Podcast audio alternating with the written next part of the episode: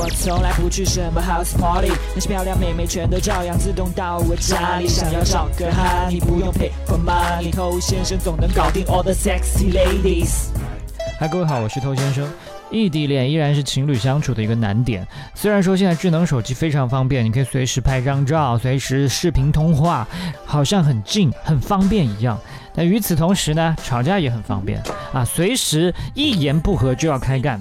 那你要说以前还是靠书信交流的那个年代呢，大家虽然说没有办法很方便的去及时沟通到，但是呢，吵架也没有那么方便。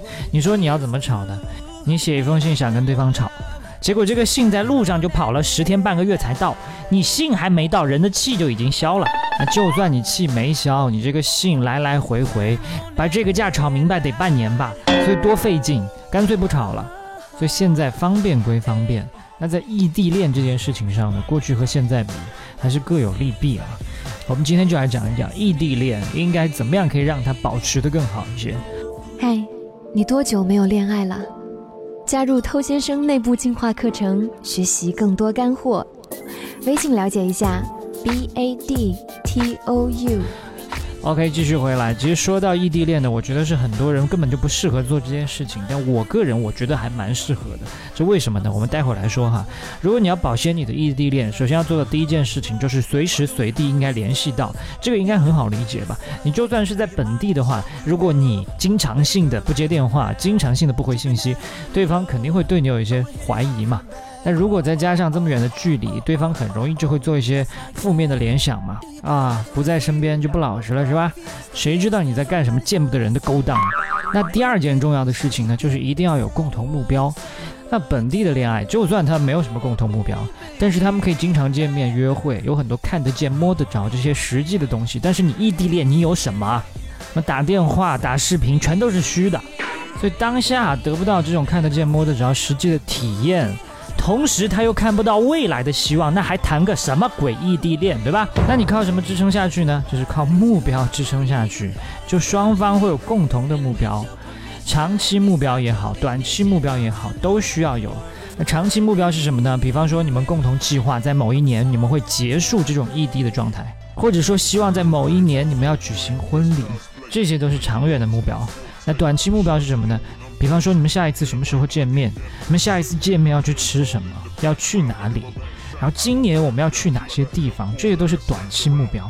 所以长期目标是给双方一个共同的方向，短期目标是为了去克服当下异地恋的这种疲惫。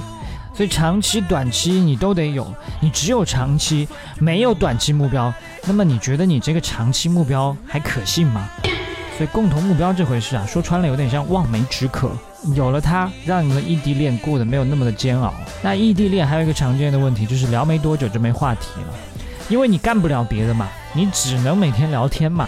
那我们有一些年轻人呢，又没什么经验，那觉得刚刚发生一段恋情，那很开心啊，所以每天往死里聊，拼命的聊。你说本来就没有很多人生经验、社会阅历，哪有那么多事情经得起你们这么聊？然后有些人发现，哎，情况不对，好像最近聊的不是很好。他就更加努力的去聊，生怕冷场。